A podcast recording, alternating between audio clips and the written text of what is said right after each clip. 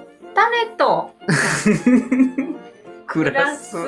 ス。 それどうなのこれ。何新しいよ。新しいというか、じゃあ乾杯そんというこなとでそんなはい入りあり。はい、はい乾杯。乾杯何回目放送来たかえー、っと6回目かなえ、6回もやってんの多分6回目だと思いますよおーすごいねつ。まり3ヶ月ぐらいやってるっていうことじゃないですか気がつけば6回ですか。はい今回は大切小説の後のね、うん、大きな雪と書いてうん。大切あー今年はちょっとやっぱり異常。うん暖かいもう2、3週間前のあの夏日みたいなのも含めて、うんき比較的やっぱりあったかい。うんうん、足のしもやけもないし、うんで、なんやろ、仕事してて、だいたい落葉樹はもうほとんど落ちる時期やねんけども、うんもうまだなんかもみじ結構硬い葉っぱがついてるわとか、あそううあん、ケヤキまだ全然落ちないとか、あそうなんだ、うん。なんか池の池さらい仕事とかもまあまあ 今年は楽ちんみたいな感じいや、そんなことない。 それとこれとは関係ない。いつも絶対こんな時期に池に入りたくないっていう時期に入ってるもんね。あまあまあ、そうだ。去去年と今年だけな。うん。うん。 うんあれは悲惨な仕事してんなって思ってます。池泥さらいな。はい池春泥さ、まあ、書く春節っていうね。何春節うん。春節って。川の浚渫とかど池の浚渫っていうのはその池底に溜まった土砂とか泥を、はいえっとすくい上げるそれ手でやるの。うんとねまあ僕ら人力でやってる、 って感じやね。うん、だか昔ながら。らそうだからあったかい時期になると泥ってやっぱ匂いがしたりとかするし、でゴム長起きてやるので、うん。うん、うん。でつなぎの、なんかすごい、あそうそうそうそう水入ってこうへんバージョンみたういな。ん、ドロドロなるからねうん。でそんなん着てるともう夏場とか無理まあ、暑すぎて。暑すぎて逆にもう寒いぐらいの方がちょうどいい普通はまあ大体例えばその落葉樹の葉っぱが落ちたところを見計らっていくとか、うん。お宅によってやでうん。じゃないとまたほらね葉っぱが落ちて掃除しなあかんとかになってくるからできればなるべくこう全部落ちきった後うん。行きたいねに手入れをしてあげるっていうのはいいんやけどもなかなかそれもちょっと今年はうまくいかない感じがする、うん、だいぶなんか冬景色でいい庭はねやっぱり冬ってすごく良くて実は、おお意外とうん、なんか人の出は少なくなってそうな気がするそう、あまりその庭園とか見に行ったりはしないけどうも、んその、木のボリュームが減るかうんら、全体的に見通しが効くし、うんうんその、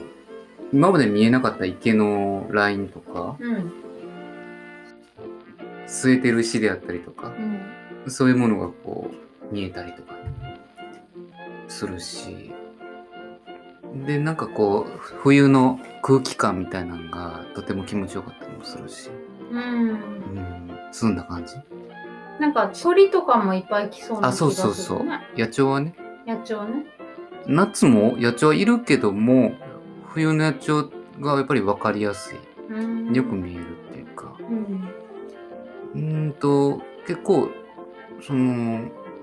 いカワセミを見るとかそれまあ珍しいことやけカどワセミいいね、うん好きよヒヨドリとかまあムクドリとか ヒヨドリはもうええっていうぐらいたまにオナガとかうんうんもいたりもするし、うんビタキ類ルリビタキとか好きですとかイカル側はイカルさんがいるんじゃないんですか見たことないイカルっていうねどこにいるのイカルイカルって竜田川沿いに結構いるらしいよなんかあそうそういうこう観察会があんねんてえー、そうなんやイカルの数をチェックしてんだよ鳩やろいや違います えイカルはもっとちっちゃいよ鳩の種類やろ鳩の種類じゃないそれなんかかあの漢字で書いたら鳩って書くけどもあ、そうなのいやー俺緑の鳩やと思ってた。一人の鳩絶対違う。ちょっと後で怒るチェック。うん、よかっ まさかの。違います。た。あ、そう。はい、そうか。これで実は緑の鳩やったらびっくりするけど、そやで。まだらの鳩って書くんだよね。怒るが。あ、そうそうそうそう。うんうん冬の畑。畑ですよ。うん。畑はですね、えーっと、ちょっと最後のヘチマが取れまして。こえれー何とこれかね、 80センチぐらいあるの80センチぐらいありそうやね。すごいなそうあとは大豆が取れたり、あ、大豆大量に取れてた、はいい。はい。ちょっと今年結構いい感じで、うん大豆って言ってもまだくすごいなんかちっちゃ、ちっちゃ小粒大豆なんですけど、あーこんにゃくとかん、こんにゃく芋これはほこれんなんかすごい変竹林やな。 何赤これ い角が出てますけども、ここういうものです。えこんにゃく芋。こんにゃくってこう地中に埋まっててそうそうそうそうどう徐々に大きくしていくのですごいこう栄養がいるからおー1年目そのちっちゃいのが苗として植えましたうんそれで2年目こう掘り起こしてもう一回違う場所に植えましたって言って3年ぐらいこれ3年これは3年ぐらい経ってると思ってでもでっもうかいもらった時点で結構大きかったんでえこれこんにゃく作れんの作れますよえはいえとか言っててこれはちょっとややる予定なんでこうまたあのいくらちゃんとか読んでねあまた出たイクラちゃん、はい、いくらちゃん、ご近所アイドルいくらちゃんを読んでやったりしようかなっていう感じだねイクラちゃんって聞いただけで笑けるわさすがご近所アイドル。じゃあ今日の種をあ、今日の種はこれです。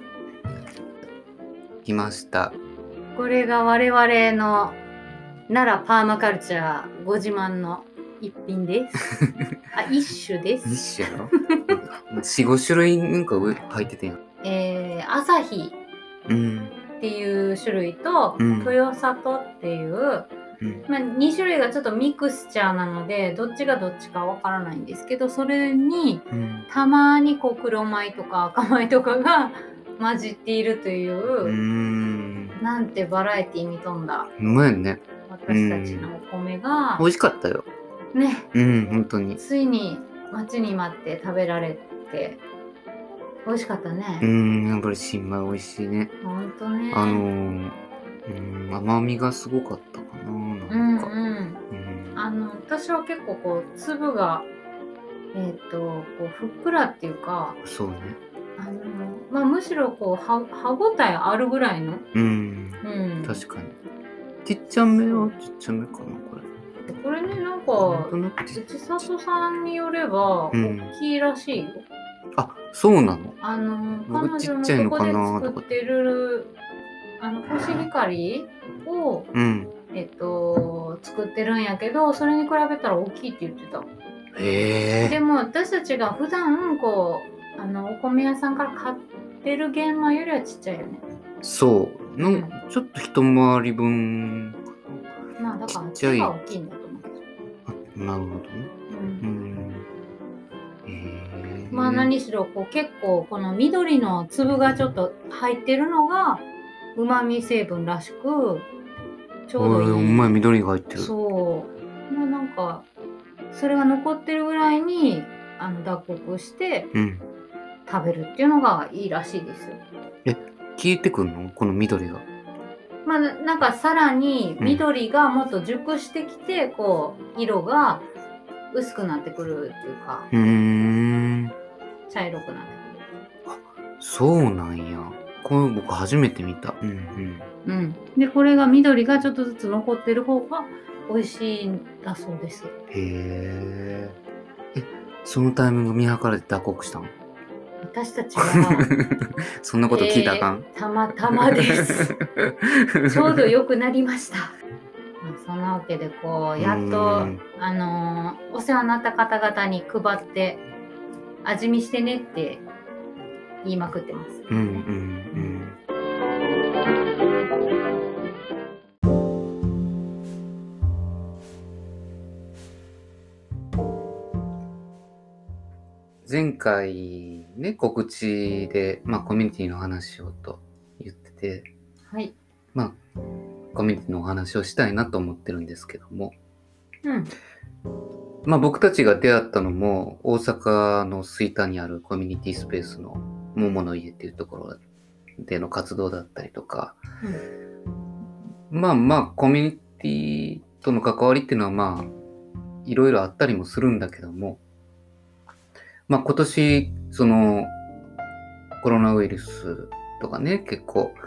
いろんな社会問題っていうのはすごくたくさん出てきてるっていうかあったなとは思っててうまあどっかでやっぱりなんかサバイブしていくことを考えているとやっぱりコミュニティが僕たちの暮らしにはすごく必要だなとはちょっと思ったことがあってね、つい最近。うん。まあその辺も含めて今回コミュニティ話を聞きたいかなと思っておりまして。うん。まあようちゃんはその、えっ、と、八ヶ岳におったり、うーんと、スウェーデン行ったり、大阪帰ってきたりと、まあいろんなこうコミュニティを見てきたと思うんだけども、うんえっと、コミュニティの出会いというか、一番最初出会ったきっかけとかっていうのは、どういうところかなと思って。そうね、なんか意識して関わったっていうのは、その八ヶ岳が初めてかもしれないなと思う。えー環境教育っていう分野に行こうと思って、会社を辞めて、うん。でその八ヶ岳の清里、まあ、山梨県なんだけれど、うん。あのーアメリカ人の、えー作った日本に合わせた農村コミュニティうん。を作るぞっていう場所だったの。うん。うん。で、えっ、と、まあ、なぜかというと、その戦後の、えー荒廃した、こう、山村の中に、まあ、食べるものとか、えー医療とか、うん。で、こう、まあ教育みたいなのを、えーちゃんとこう、自分たちで自給できるというか、うーん。そういうコミュニティが日本のこれからの農村のモデルになるべきところを作ろうっていううん。ので始まった。へとーこだったねうん。まあ、財団法人の中にいろんなこうレストランだとか宿泊施設とか、うん。えーまあ、教育施設みたいなのが集まってる。えー複合型そっていううのかな、そういうのが。うんうんそういう、えー法人があって、うん。で、そこで、まあ、環境教育っていうのを、うん研修生っていうか、実習生っていう形で受け入れてくれて、うん。えー住み込みのバイトみたいな感じ。うーん。バイトっていうより、まあ、やっぱり実習生っそうだね、なんかそんな気がすんな。ていうところに行ったんですよ。うん。その言ってたその施設、うんまあ仕事としてっていうか会社としてそのうん。施設を行いながらコミュニティってことは言うたら周辺にこういろんな人が住んでるってこと、うんそ。れともそ大体、そこのスタッフの人は、まあ、その、中とか、その、えー近辺に住んでいる。人人が多い。まあ、病院みたいな診療所があったから、うん医療も受給するっていう意うん味で、、お医者さんが昔住んでたお家を何人かでこうシェアする形で、えっ、と、寮みたいな感じで住んでたね。一宅って呼ばれてた。私たちが住んでたとこは。石宅。お医者さんあがー住んでたとこ医者医者の医師医者の医師。なるほどね。石宅に私は住んでたし、うん。ちょっと過酷な実習生たちは、えー馬小屋、 うん元なる馬ほど小屋だったところを、まあ、改装うしてん。作ったようなところに、まあでも結構こう標高1300って言うとまあかなり寒いんですよ。で、あのー厳しい時は雪がまあ2、3メーター積もるみたいうんうなんところで、えっと、氷点下13度とかうんくらいまであったかな。う、うんん、そういうところなんで、まあ、めちゃくちゃ寒いいやーとこそろなんですのけど。うん。いきなりこう都会の暮らしからこううね、ん。山奥にやってき山奥なのかな、う やってきたわけで、うん。うんそこのやっぱりコミュニティというかその人との関わり方っていうのはやっぱり違うかったのかなうんうん。そうもね街暮らまあしとは。街暮らし。街ってもう東京のど真ん中に住んでたでしょ。そうそう、山手線上に住んでたうので、ん。だいぶ変わったよね。まあ、私はその会社で結構ね、同期がたくさんいたので、うん。同期の子たちと、えー仲良かったのでう、ん。あのーまあ、寂しいとかもないし、社員寮みたいなところ、だから近所、そのお隣も下も上もみんな、あの、同じ会社そうそう そう、の。会社の人たちなんで、なんだろうな、一種のコミュニティの中にいたとも言えるんだけど、うんううん。ーんと、でも山に行って分かったことは、うん。その、街では困ることがほとんどないんだよね。何でも結構、こう解決できちゃう。そんななんか、なんだろう、自分一人でどうしようもないみたいなことに陥るのは、よっぽどなんか運が悪いとそうなんだけど、うんうん。えっ、と、あんまりこう、困った、どうしようっていうことは、なかったかなって思うのね。うんうんそれが山に行くと、まあ、あれこれ、もう、水道管が破裂するとかは日常茶飯事だ し、えっと、結構こう、いつも使ってる山の中の道がある嵐を境に使えなくなったとか、ああ、なるほどね。そういうこともあるし、キャンプ場をちょっと修理する、うみんなで修理するとかさ、うん。そういうことも結構いろんな人と一緒にやるんだよね。うん。で、そうするると、一人でやるより、二人いたり、三人いたり、うん。もう10人とか何十人っていると、全然違う作業ができるっていうか、うん可能になることの幅がものすごく広い。うん。常にまあ言うたら共同でいろんな作業、仕事うん。をしてる、まあ暮らしも含めてかもしれないけども、うん誰かと一緒、みんなでっていう感じなのかそうだな。まあ、ある意味ね、なんか、両極端っていうのそのみんなでやれることの多さと、それから一人になれる時間がしっかりある。な。うん。なんていうのかな。密度うん。なんか大切な時に集まる時の強さがうん。全然違うの。うん。で、一回あったのは、あの、私アフリカンダンスをその頃すごい大好きで、うん。で、えっと、東京で出会ったとても素敵なアフリカンダンスの先生を、うん。あの、お招きしたのね。うん。来てくれた日が、めっちゃなんか吹雪の、ものすごい、そんなもう上がってこられへんじゃん。キッズみたいな日やったの。ところが、予約してた友達とかはもう全員来たのね。あ、すごいね。うん。だもうそんなさ、東京とかで、その、クラスやってもね、まあ、そういうクラスもたくさんやってるしう、ん。まあ一回ぐらい休んでもいいかって、こんななんか厳しい日に行かなくていいよね、的な。自自分もちょっと。ともう疲れてるしとか、うん。あると思うんだけど、みんな来たわけ。うん。もうなんか先生も感動しちゃって、うん。こんな、みんな楽しみにしてくれてたなんて嬉しいみたいなになって、超いいクラスになった。うん。ということがあり、うん。何かことがあるとかさ、集まる時の密度とか、うん。なんか感度みたいなのがすごい高まる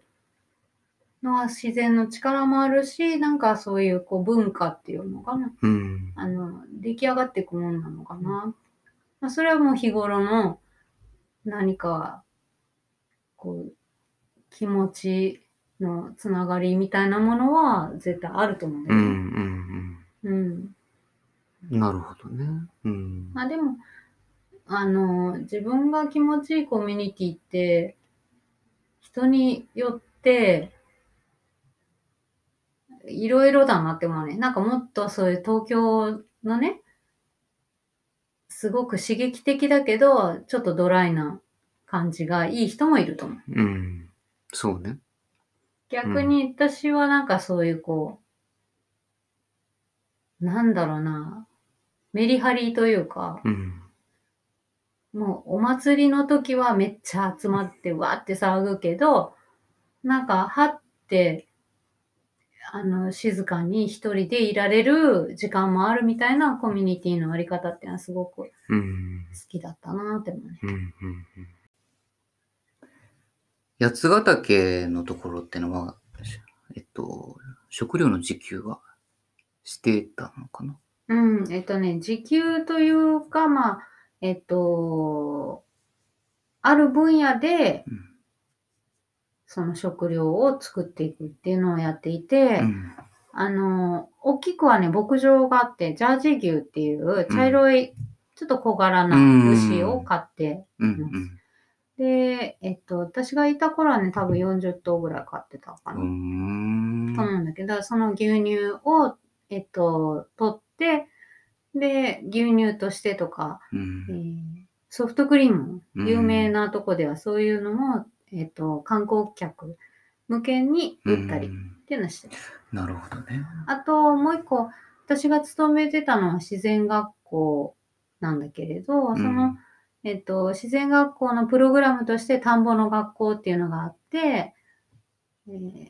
その1300メーターの標高だともうお米ちょっと作れないので、うん、もっと500メーターぐらい下ったうん、里で、えー田んぼうん、の米作りっていうのも、うん農薬の米作りっていうのをやって、で、年間子供たちが来れるプログラムを作ったりしてうん、なるほど。うん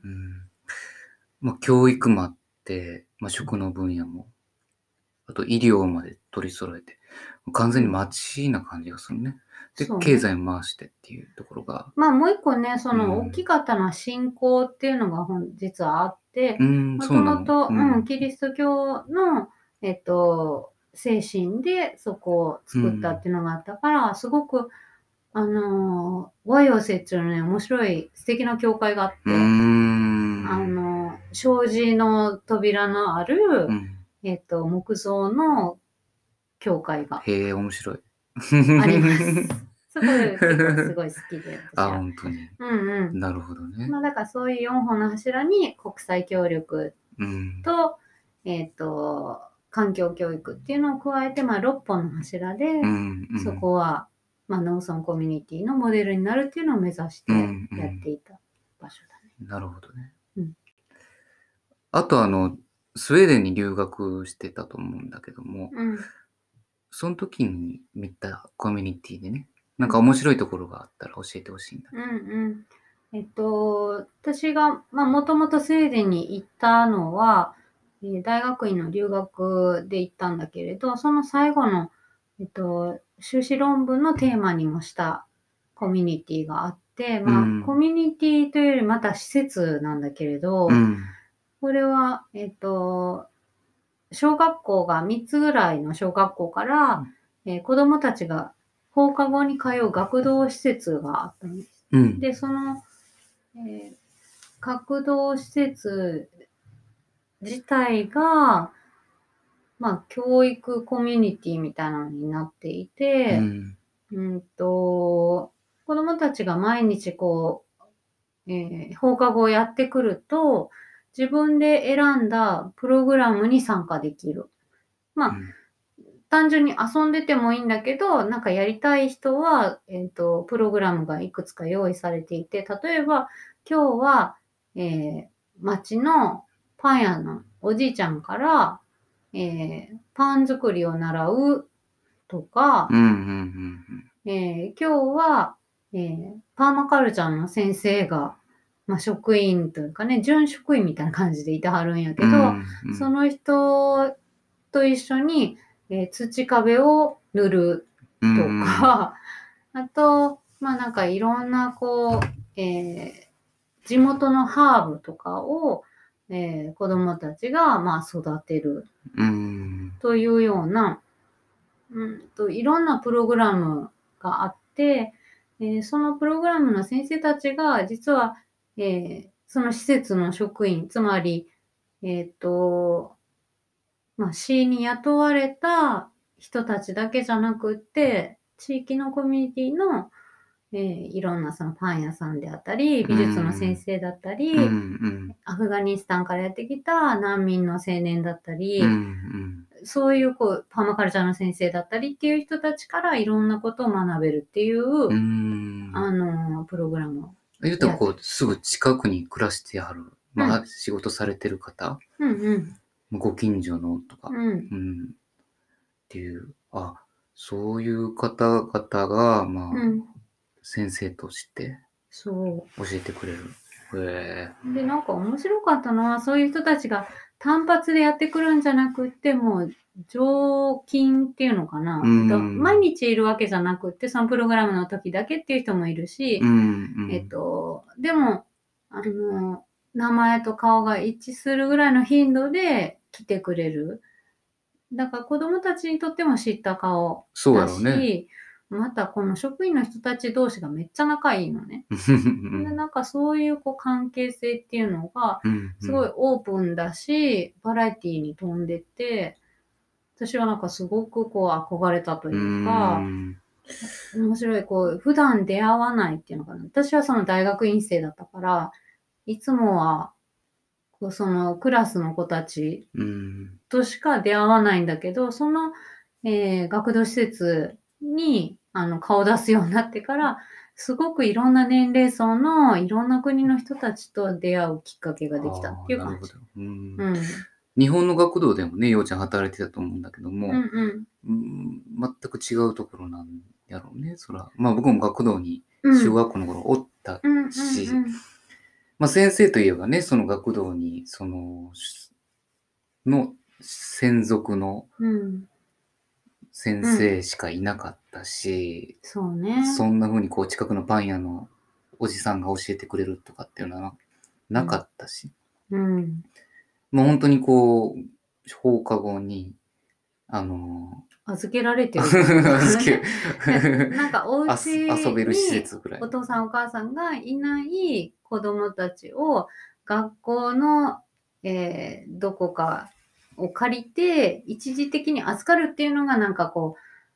う日本の、えっと学童のまあ今今の姿っていうかまあずっとそうだったのかなって思う。で、うん多分学童の中にもいろんな、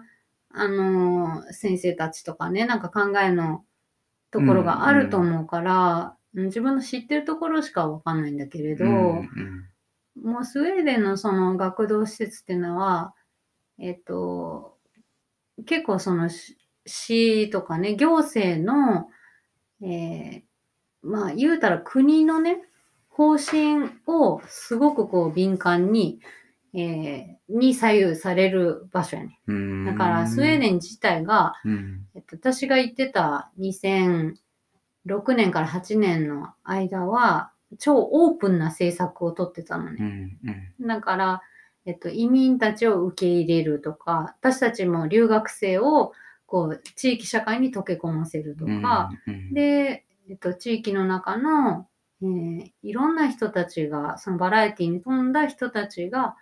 えー交流できるように、孤独にならないようにっていう政策がちょうど行われてる時期やうんうんでそれを受けてやっぱりこういろんな人たちが地域にオープンである場所づくりみたいなのをうんにたくさんお金が降りてた時期でもあるし、うんう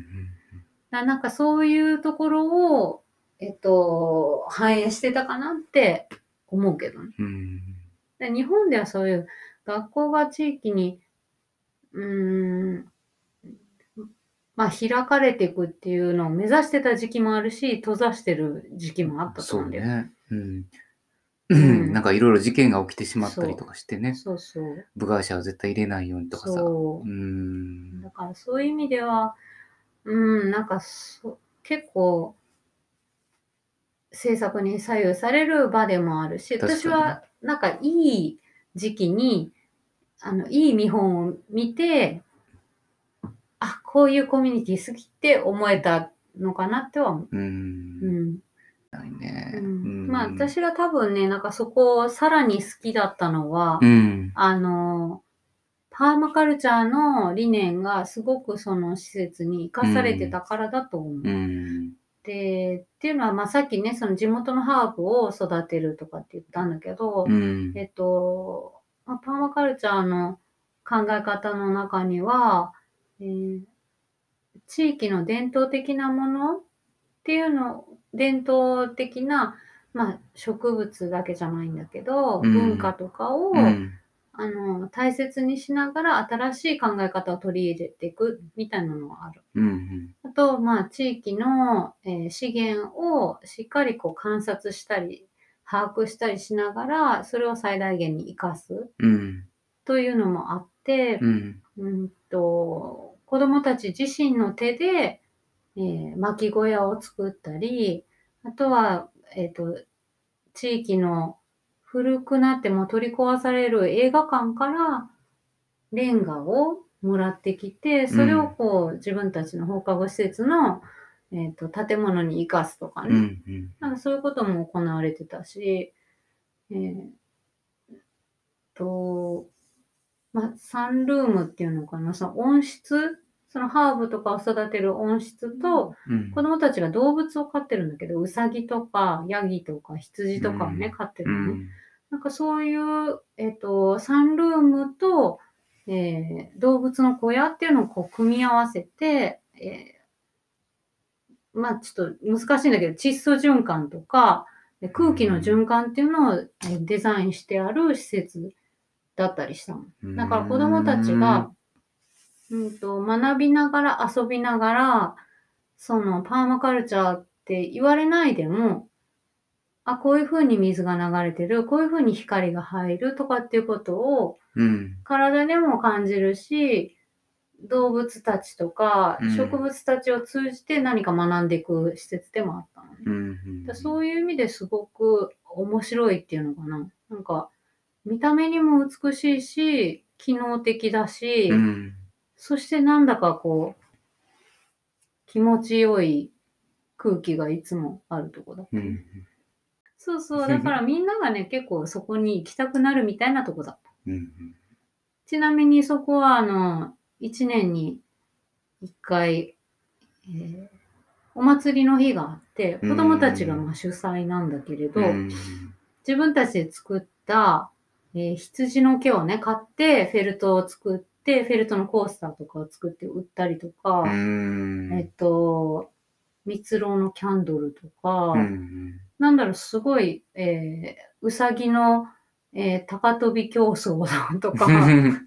いろんなことをこう企画して、で、そこで地域の人たちがやってきて、うんお金も落としてくれるのね。うんで、そこで貯めたお金を子供たちみんなでこう会議してどういうふうに使うかなるほど。っっていうのを会議し、て、その年は、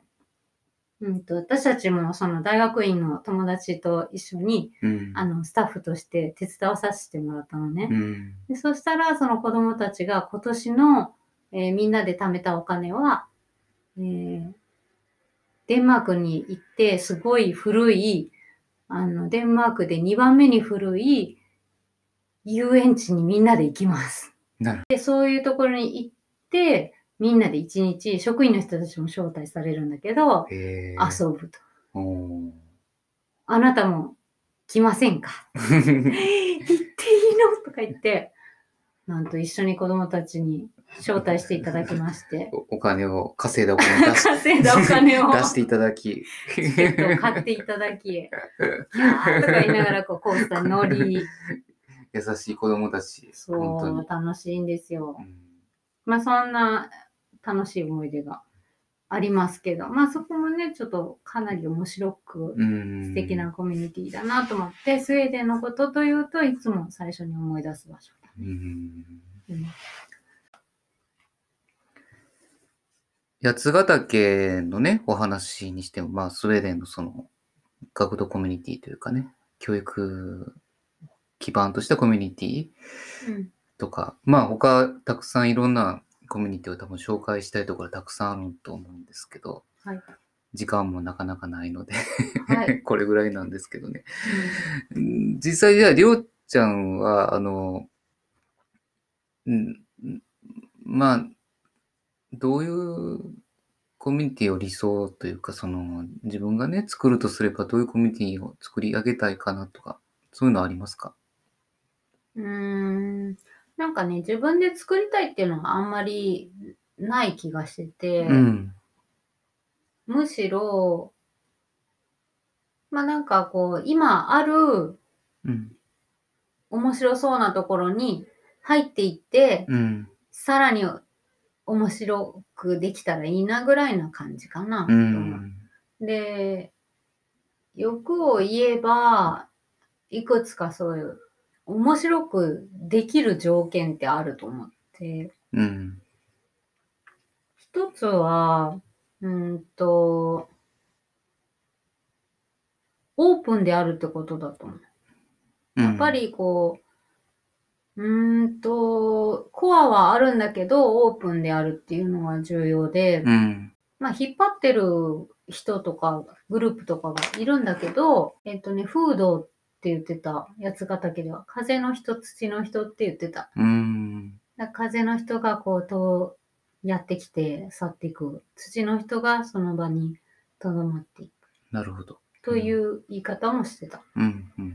ていうのが一つと、スウェーデンで私は、その学生のコミュニティに属してたんだけれど、うん。うんと、みんな自転車で20分圏内ぐらいに住んでる。うん。で、それはすごくいい距離感だなと思った。うん。車がなくても行き来できるぐらいの近さに、まあ、頼れたり、うん。すごく、あの、面白いことをやってる友達がいるうん。うん。っていうのはね、超豊かだなと思ったね。うん。やっぱり今、奈良パーマカルチャーとかもね、すごい大好きな仲間なんだけれど、うん。歩いたり、自転車で行ける距離にいるのは一人だ け、いくらちゃんみたいな。そうそう。でも一人いるだけで全然違うんだけど、うん。やっぱりこう、あの、共有できる価値観持ってる仲間がう、ん。自転車の距離にいると、もう飛躍的に面白いことが起こるなって思う。うん。ねえ、でも昔から日本ってのは、普通にこう、コミュニティってものがあったと思うしね。うん、うん。うん。でも、うっちゃんのお家はあったわけでしょお父さん、お母さんがこう、主催の自ああ、治まあ会まみあたいそな。う、そういうのはね、なんかあったみたいよ。あ覚えてないのいや、なんかその、僕はもう小学生の頃で、うん。集会所に集まって、うん。なんか遊んでるとか、うち来て、あの、飲み会してるみたいなのは、うん。ソフトボール大会とか、うんどっか行くとか、なんかすごいそれは頻繁に行ってんなっていうのはあった。うん。うん。近所のおっちゃんたち、おばちゃんたちがみたいな。ううん。ん。まあ一種のコミュニティよね、そういう。そうね。うんうん。僕は思うのは、うん。各地区には必ずお社とか神社みたいなものがあったんだなと思ってるうし、ん。氏神様とか。うん。それに、その周辺にコミュニティが出来上がってた。神社を中心として年に一度のお祭りがあったりとか、そこのいろんな文化とか、アイデンティティみたいなものが生まれて、その地域地域でいろんなことをやってきた。うん。もうそういうことももうだんだん薄れてきたりとか、過疎化とか、いろんな社会問題があってなくなってきたんだなと思うんだけども、うん、さっき言ってたその、す八ヶ岳でも信仰、キリスト教がっていうのも、うん。それはすごくわかりやすいパターンだなって思ってるし、うん、やっぱりなんかその地域、神様、やっぱりその先には自然とか畑とかなんか食べ物とかうん、そういうものがあるんだなと思った。うん、コミュニティにはやっぱりそういうものが必要なのかなと。う。うんん、とてもね。どっかでやっぱり心の拠り所とか、うん、何かこう大切にするべきこと、共有するものみたいなのがうんあった上でコミュニティっていうのが出来上がるんじゃないかなと思ってて、うん、またちょっとゆっくり話をしていきたいかな。そうしましょうん。改めて。う。うんうん。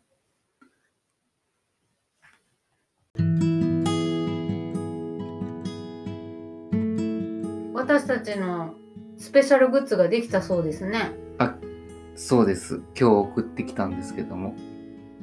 何ですかエタネと暮らすマグネットができましたうちほら、冷蔵庫をベタベタ貼るやん。マグネットで。誰かがな。 折れちゃうよ。いやいや、誰やん。貼るのが好きなのよね。そうやね。映画のチラシとかを、こう、いつか見たいなと思いながら。それこのはいいねんけど、マグネットの話してや。えーだってこんなマグネットに対して、 話すことないんだ。対して話すことがない。まあ、とお便りをくれた方にはい、抽選でプレゼントします。 すごいね。お便り、あの、メールとかね。そうそう、メールとかあ。のなんなら電話とかね。うん。 うん。あの、熱いお叱りを。だらだらしゃべり種やのがって話せえやみたいなこととかね。うんこういろいろ言ってくださった方のご意中見から抽選で抽選でプレゼントさせてもらいますいたしますということで。販売もしますアンドあのゲストに来てくださった方にはプレゼントするんですよね。あそうそなんうかゲストに来たい人も募集する のしない。マグネットが欲しいから、うん、そうそうそんなことあるかこれ抽選でゲスト当たり ます。抽選でゲストが当たるそうそう。ゲストに来てもいいけんみたいな。上から。誰やって感じですね。まあ、出たい人はぜひ教えていただういんほんたらと嬉冷しいね蔵庫のあのチラシ貼りにぜひうち使います。種と暮らすマグネット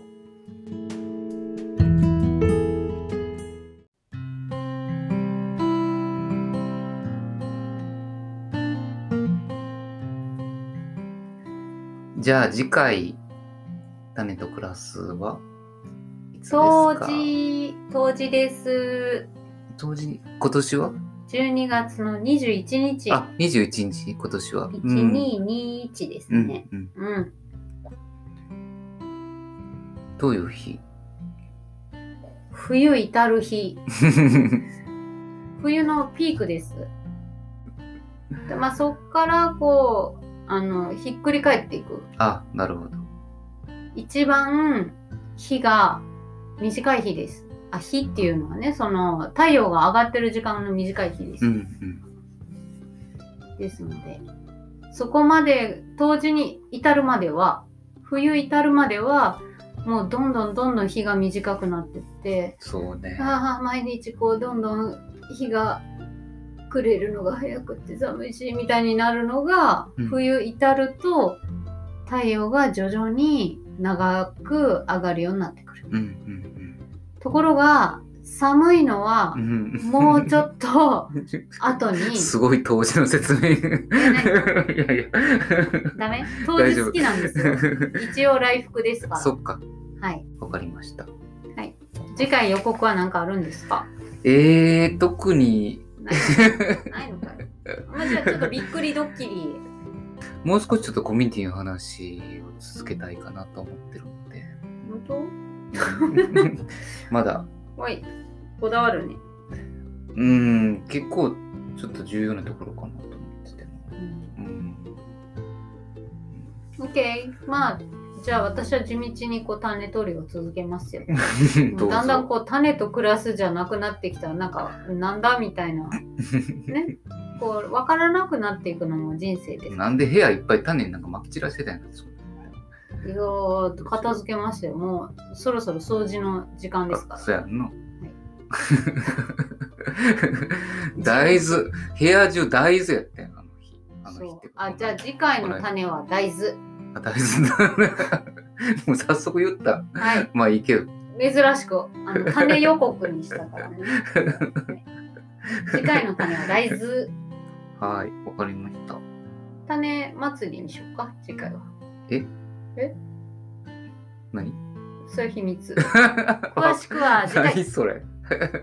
何のことなん種祭りわかりました。じゃあねーまたねーまたねー